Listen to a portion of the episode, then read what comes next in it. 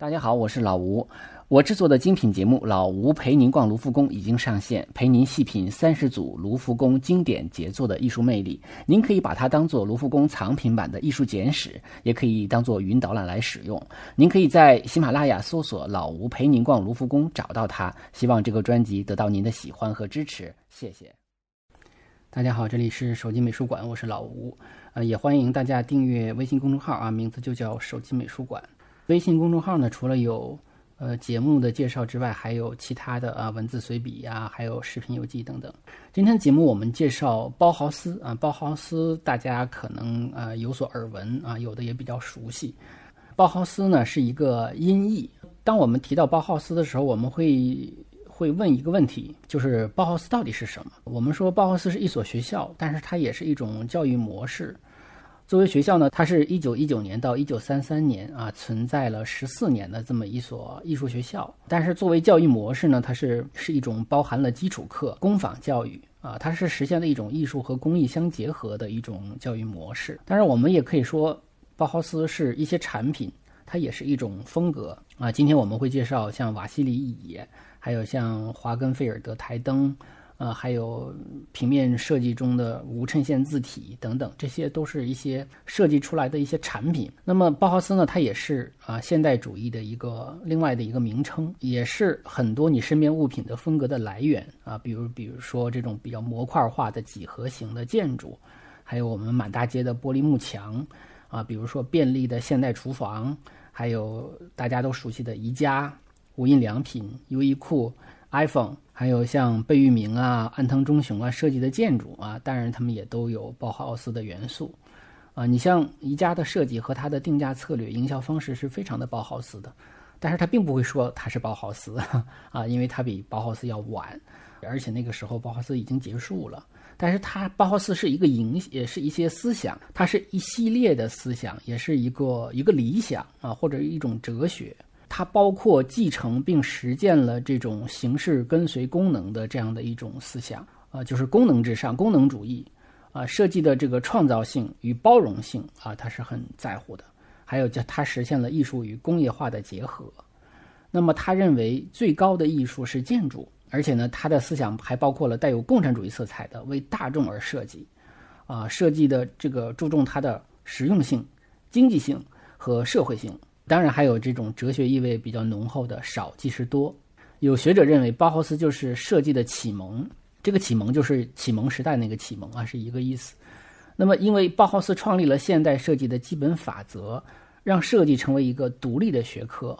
所以包豪斯奠定了现代艺术设计教育的基本理念与模式。因此呢，认为它是设计的一个启蒙。当然，对于这个说法呢，可能不同的人有不同的。呃，见解啊，但是我觉得它是比较合理的一种解释。那么我们接下来呢，就通过对于包豪斯作为一个学校的呃历史的这么一个梳理，然后来来介绍它的一些产品设计和思想，包括呢呃包豪斯的一些著名的大师。啊，如果说我们追根溯源的话，包豪斯的艺术思想其实是来源于英国的工艺美术运动。啊，我们在木下那期节目里提到过，工艺美术运动的思想是来自于呃拉斯金，实践方面的主要的呃主导者呢是这个莫里斯。他的最主要的思想其实是反工业化的，因为呃英国的工业革命很就是发展起来之后呢，大量的工业化产品啊是机械风格的啊，缺乏美感。但是呢，就是呃拉斯金他们也是反对过度装饰的维多利亚风格。那么倡导具有设计感的手工产品，所以他们的导向是手工业的，就觉得手工的东西是最好的，是反工业化的。那么同时呢，也要也要注重实用性。那么这个运动让人们意识到了工业化时代的一个很大的问题，呃，就是缺乏美感，啊，不够精致，啊，感觉不够考究。那么莫里斯呢，他是希望恢复手工行业的这个行会的传统，倡导一种师傅带徒弟的教学方式。啊，培养这样的话，培养出更多的高水平的手工艺大师啊，也就是我们说的所说的这个匠人。德国的工业也很发达，但是呢，当时的水平是逊于英国的，就派人去英国学习。当时被派去的叫做啊莫特修斯，他认为呢，应该把莫里斯的理念与工业化相结合，而不是去工业化。所以在这样的一个思想下呢，他回德国之后就建立了这个德国制造联盟。啊，在一九零七年的时候。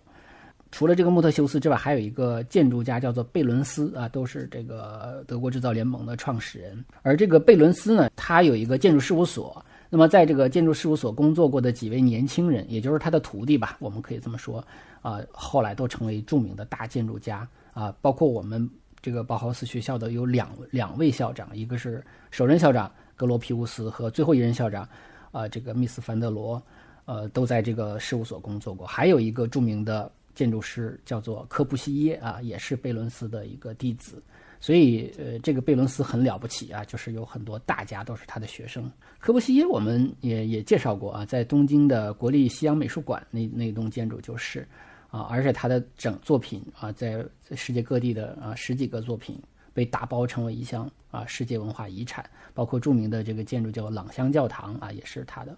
此外呢，还有一个影响了这个包豪斯的人，就是叫做沙利文，他是美国的一个建筑师，他提出了一个概念，叫做形式追随功能，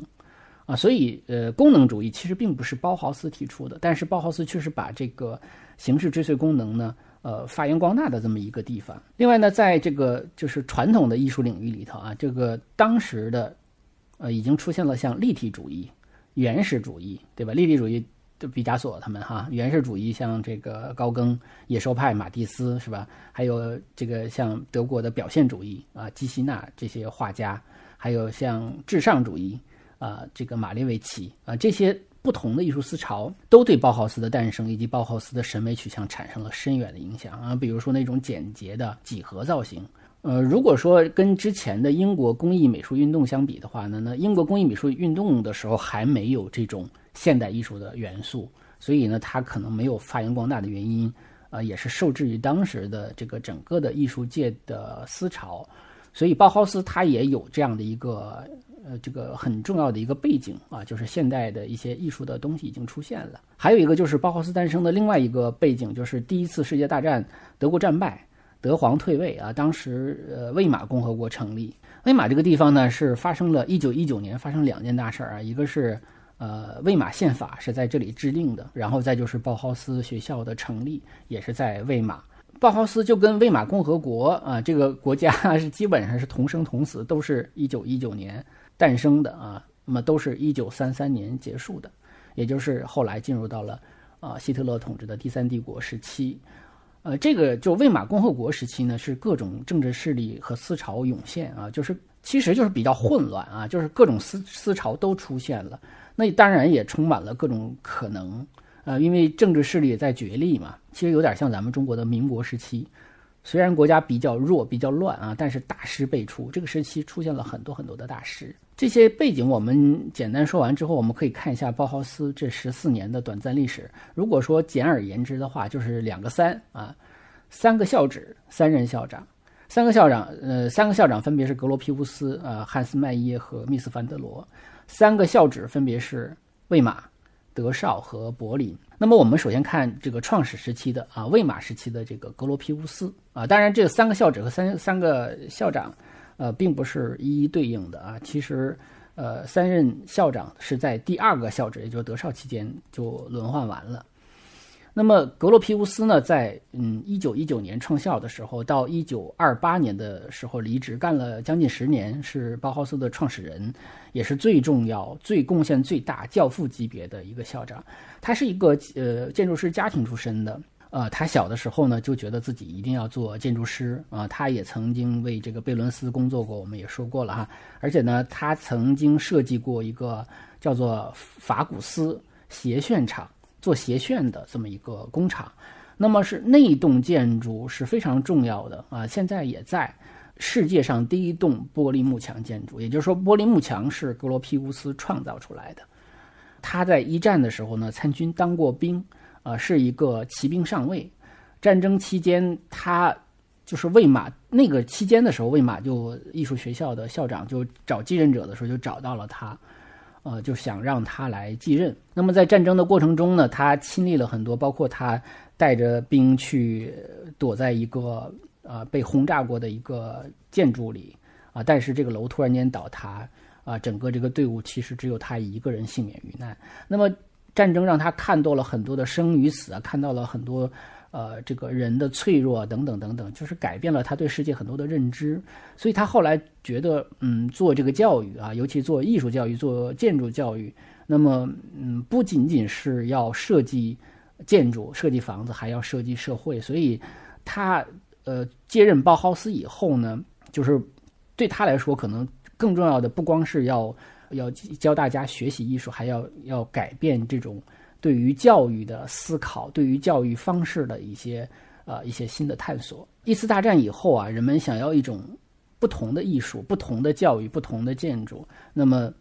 格罗皮乌斯决定了啊，接受这个校长一职，但是他同时又把这个。魏玛的应用艺术艺术学院和魏玛呃美术学校两个学校合合并在一起，形成了现在这个这个包豪斯。包豪斯是他创造的一个词，这个词呢啊大意就是建造房子的意思。魏玛这个城市啊是个历史文化名城啊，你看有魏玛宪法这种呃现代的啊这个政治的一个著名的一个事件发生地。那么同时它还是歌歌德和席勒长期生活的这个创作的地方。歌德大文学家，席勒大诗人，对吧？然后还有我们熟悉的，呃，音乐家巴赫啊，在这里生活过啊。像艺术界还有画家老克拉纳赫啊，这个在这里生活。老克拉纳赫跟丢勒和赫尔拜因齐名的，而且还有一个大的哲学家尼采啊，也是在魏玛死的。所以这是一个星光璀璨的城市。但是包豪斯的出现啊，像是在这个古典的华丽的殿堂里出现了一个刺儿头的感觉，因为它非常的先锋，非常的现代。啊，这个包豪斯呢，在创办的时候呢，发布了一份宣言啊。他的宣言里头有这样的一句话，他说：“让我们来一起创造未来新建筑吧，让所有的事物都以同一种形式呈现，无论建筑、雕塑还是绘画，使它成为一种新信念的鲜明的标志。”啊，我们从这句话里可以看出啊两个概念：第一，就是他的目标是成为一个建筑学校，也就是说，他是想把建筑作为他的最终的艺术的一个目标；还有一点就是。他想创造一种新的信念、新的形式。那么，不管你是建筑也好，还是绘画、雕塑也好，那么我们都是为了这个整呈现一种新的信念。所以，他的这个整个的思就是思想充满了先锋性。他吸引了很多的学生啊，包括甚至有些可能家境不是很好的学生也愿愿意到这儿来学习。我看这个纪录片说，有的都是步行到这个学校来学习的。然后，而且他还招女生，这在当时也是比较比较大胆的啊。就是他吸引了女生到多到什么程度？就是他的第一个学期中，女生的比例是达到了百分之五十一啊，也就是超过了一半。这个在很其他的地方是很难想象的。而且他还集纳了很多知名的老师。他不光是这个一呃，一方面这些知名老师呢，就是本身就是一些大的艺术家，比如说呃，著名的这个呃瑞士画家伊顿。啊，就是他最早的聘请的几位老师之一，啊，还有是费宁格啊，费宁格是来自于轻骑士社的啊，就是跟康定斯基他们是一个社团的，啊，这个嗯，那么当然后来这个轻呃费宁格又把这个康定斯基呀，还有像这个保罗克利啊，都是轻骑士社的画家，呃，也也请到了包豪斯，所以包豪斯就是大师云集的一个地方。因为他这里头实行的是这种基础课教育加工坊教育，所以康定斯基来了之后就负责壁画工坊，保罗克利就负责彩色玻璃工坊，啊，这当然还有刚才我们讲的伊顿呢，像还有像这个伊呃匈牙利画家纳吉，还有这个德国的艺术家叫施莱默，他负责就是人的这种造型的这种。方面，包括还有一些学生，就是如果说做的比较好的话，那么他毕业以后就留校任教啊。你像他这个马塞尔·布劳耶啊，也都是呃学生后来转成他的这个老师的。包豪斯的教学设计呢，是跟以往的艺术学院校不一样，就是他们要让孩学生们动手，所以要先先上半年的基础课，基础课上完了之后就是工坊教学，就是要进入到工坊里。这工坊其实我们中国人理解就是车间。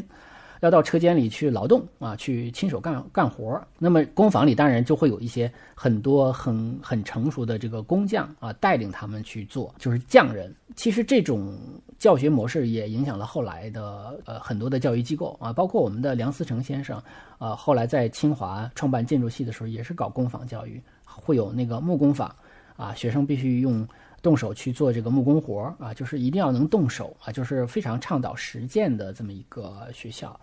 那么基础课也是非常非常重要，就所有的学生，你不管哪个工坊的都要学这个基础课。基础课最最早的时候由这个伊顿来负责。啊，伊顿去年我去那个瑞士伯尔尼的时候，正好看着碰碰到了他的一个展览，然后就会看到他很多的这个展，就是他画的很多的画。那么还有就是他的画的很多的这个色轮，就是他把色画成像一圈一圈的这样的哈，就是来分析这种不同的颜色啊对人的啊一些影响啊和色与色之间的这种对比关系。所以呢，他要他就很注重这种基础性的东西，就让学生研究色彩。啊，还有研究基本型，还有研究材料的基本特征。伊顿认为呢，色彩对人是有某种力量的，会引起一种情感上的情绪上的一种共鸣。伊顿是一个非常怎么讲呢？就是非常艺术化的一个人，他是非常艺术的一个艺术家。他不是说，他甚至认为艺术就不应该商业化。他他也不太赞同把艺术跟产品跟具体的。建筑啊，什么，他不太相关的。他其实还是希望艺术就比较纯粹的艺术就好。他本人也是一个呃很注重嗯艺术与感觉之间的一个关系啊。他非常倡导艺术去感受这些这些这个色彩呀、声音呐这些东西对于人的潜意识的一些影响。当时最主要的这个。就是在德国最倡导的就是一些表现主义的艺术。你像刚才我们说的费宁格，就是这个表现主义的画家之一啊。你像青骑士社的一些画啊，也都是表现主义的。呃，伊顿呢是一个嗯神神叨叨的人啊，他是一个素食主义者，拜火教的教徒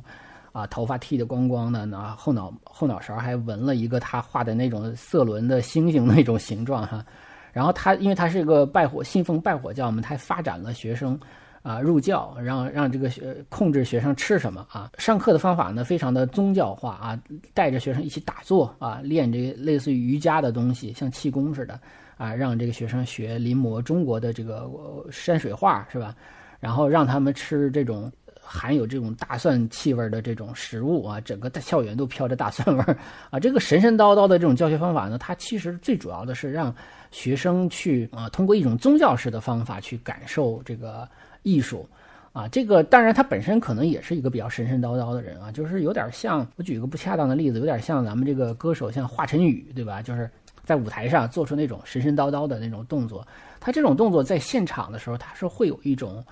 神秘感啊，会有一种巫术般的神秘感，他会让你觉得啊，很就是特别是有那种粉丝体质或者叫做宗教体质的人，他就会很迷这个东西，他会觉得啊，他这个人是不是在潜意识里好像能够跟。跟上天或者跟什么神灵能够通灵的那种感觉，有一种灵媒的感觉，所以伊顿就是这样的一个人啊，他就是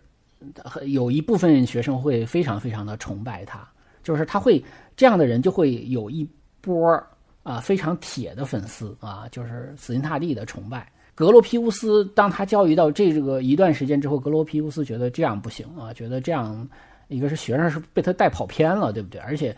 呃，总的来说，他的这个伊顿的这个思想跟格罗皮乌斯的思想其实也不完全一致，因为格罗皮乌斯还是希望这个艺术与大众的结合、与生活的结合啊、与工业的结合。所以后来就把他给解聘了啊，就是这个伊顿就回到了瑞士。但是我们说伊顿的存在，因为伊顿本身他的这个功底是很扎实的，包括对色彩的这个分析还是很扎实的，所以他的他的存在也显示了包豪斯在教育探索上面的一个开放性和包容性啊。那么最起码我们尝试过这样的一个基础课的教育是可是是不是可行的，是吧？而且。他能干了三年，也说明这个格罗皮乌斯是很包容的、很开放的一个校长。后来就由这个莫霍利纳吉啊接任了基基础课。那么纳吉就完全不一样，他是非常注重技术的啊。他在纳吉的时代，他激发了这个格罗皮乌斯发表了新的宣言，叫做“艺术与技术新的统一”。啊，就是你看，已经不再是之前的那样了，就是很强调技术了。呃，在这一批毕业生中呢，就是首首批毕业生中有一个呃比较优秀的叫约瑟夫阿尔伯斯，那么阿尔伯斯也留下来啊留下来任教，成为基础课导师之一了。那么阿尔伯斯的呃很强调一点，因为阿尔伯斯也是经过工坊教育嘛，他们就选择了这个材料作为入门课程，就让学生去感受材料、理解材料，有效的发挥材料的本质。那么我们可以看到，就是形式追随功能的精神逐渐在鲍豪斯的呃这个教学中呈现出来了。在工坊教育这块呢，其实男生是可以选择各种各样的工坊，女生其实虽然说女生很多啊，但是女生可以选择的工坊很少啊，基本上只能选择一些什么纺织工坊啊什么的。当然，这里边我们也要插一句，就是很多人来到包豪斯是把它当做传统的艺术学校来来学习的。但是发现啊，因为这里边还有像大画家保罗克利啊、康定斯基啊，大家是希望到这儿来学画画的。但是发现到这儿很不对劲儿 啊，有的人就走了啊，就是说不能在这儿再继续学下去了，因为他们是想学画画啊，并不是想在这儿来当工人、当工匠的啊。但是也有很多的学生留下来了。这里边有一个女生叫做啊玛丽安·布兰特，她这个设计的一个茶壶很很漂亮，很有名啊。她当时就是我不想去。呃，纺织工坊啊，我就要去男生才能去的金属工坊啊，所以他就坚持去那儿。他去了之后呢，就男生也是欺负欺负这个女生啊，就排挤她，不让她留下来。但是他自己就很很很强硬的就留了下来，而且他最终成为了这个工坊的助理。啊，甚至成为了这个工坊的这个领导啊，因为他后来就是留校了嘛，当老师了嘛，就成为了这个金属工坊的领导。因为纳吉去教了基础课，他就成为了这个金属工坊的这个主任。呃，有一点要说明的是啊，就是在包豪斯的很多的我们现在看到的作品啊，看起来非常非常像呃工厂那种流水线上下来的这个商业化的产品，但实际上。绝大多数都是手工制造的啊，对于呃当时来说就是手工制造的。当然，可能有一部分后来被工厂化了啊，生产过。但是我们说，只要是包豪斯时期出来的，都是手工的，看起来非常的几何，看起来非常的工业化，很简单。但实际上啊，一方面可能当时的这个工业条件还没有办法完完全全的制造出来，就是你以为它很简单制造出来。但实际上，当时的工业条件还不具备。你以为我做成几何就很简单，就很容易做了？其实也未必啊。就是当时的技术条件可能还不具备，而且而且还有就是当时人的这个接纳程度也不具备。在包豪斯的这种平面设计里，我们也经常能够看到啊三种基本形啊，就是三角形、圆形、正方形啊。他们通常都会把它画成黄色的三角形、蓝色的圆形和红色的正方形啊。我们又看到了三原色。是吧？所以我们也不禁想到了蒙德里安，对吧？但是蒙德里安并不在包豪斯任教啊。但是呢，我们说虽然他没有在这里任教，但是他的影响就包括基本型，包括三原色啊，这个也是啊，深刻的影响了包豪斯的一些设计的思想。那么在这儿我们插着介绍两款这个。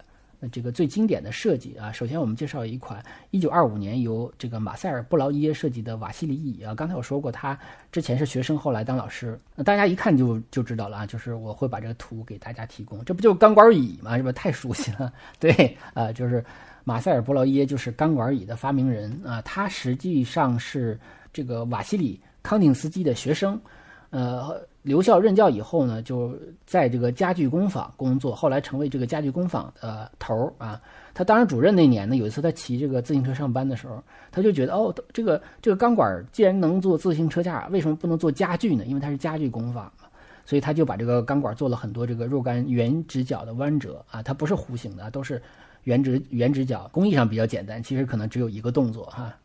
那么再套上帆布啊，就形成了这把椅子。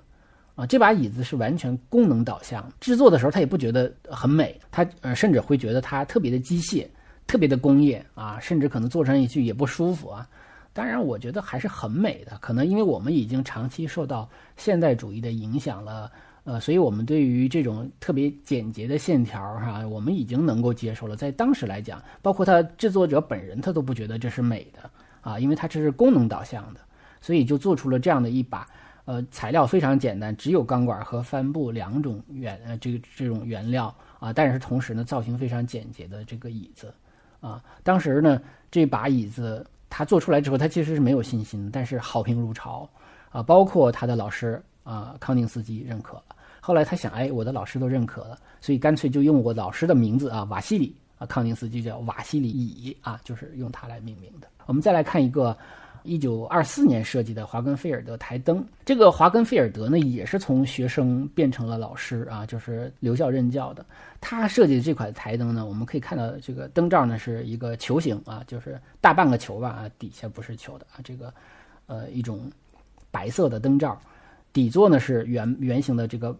圆板啊，然后那个支支架呢是个圆柱形啊。这个圆柱形呢，我们看到有的时候是这种玻璃芯儿，呃，这种玻璃芯柱，有的时候是这种不锈钢的啊，就是不同的呃还原这个产品的时候用的材质是不一样的。那么它的这个。灯罩呢，像个有点像个蘑菇，是吧？它是有助于让这个光线弥散开来，效果是非常的柔和。然后开关是一个拉绳，就垂在一边儿，它就形成了一条呃跟这个灯柱垂直的一个直线。然后因为你这个台灯本身是一个一个对称式的造型，所以它就相当于把这个对称给破掉了。那么这个台灯就非常的简洁，几何形状呢？有因为当时设计师认为这种越是简单的造型是越容易制造的嘛，对吧？所以当时也是出于这样一个机械化生产的一个目的啊来设计的。同时呢，就是说这个灯球啊和灯罩的这个尺寸、支架的尺寸、底座的圆盘尺寸，它都会有一个精心设计的一个呃比例关系，它非常符合我们后来这个第三人校长密斯凡德罗所说的这个少即是多的一个简洁美学。呃，很漂亮的一个东西。当然，这个华根菲尔德后来在学校搬到德绍以后呢，他并没有跟着走，他是留在了魏玛啊。后来他还曾任教于柏林，嗯呢还曾经因为拒绝加入纳粹被送到前线去参加呃这个第二次世界大战的战争啊。但是战后他还是依然是一位非常成功的设计师。呃，我们看完这两个产品之后呢，我们会我们接着说啊，就是包豪斯他们这群师生很像是。呃，一个艺术的乌托邦，像是一群嬉皮士。学校呢，气氛非常的开放活跃啊。如果大家看到他们那个时候的这个照片，就知道了。他们这个有各种杀马特造型的照片，办各种各样的化妆舞会啊，经常这个去游泳是吧？这个非常的开放啊，非常的先锋。每年好像他们都在五月十八号这一天办一个最大的化妆舞会，因为那天是格罗皮乌斯的生日啊，也是为他庆生。大家别忘了，他们所在的城市是魏玛，那么魏玛是非常保守的啊。你想想，他这个学校呢，还有好多女生啊，女生还剪这种男孩的短发，然后还有这种同性恋的行为啊，女生还有这个抽烟喝酒的呀，等等啊。去年有一部电视剧叫《包豪斯时代》。啊，其实大家也可以看一看。那包豪斯时代主要介绍了魏玛这一段，啊，不太全啊，当然也戏比较弄得比较戏剧性嘛，就是大家可以作为一个参考来看。那么对于对于像魏玛这样的一个文化古城啊，有歌德和席勒这样的，巴赫这样的很优雅的呃文化古代名人来说，就是包豪斯显得太离经叛道了。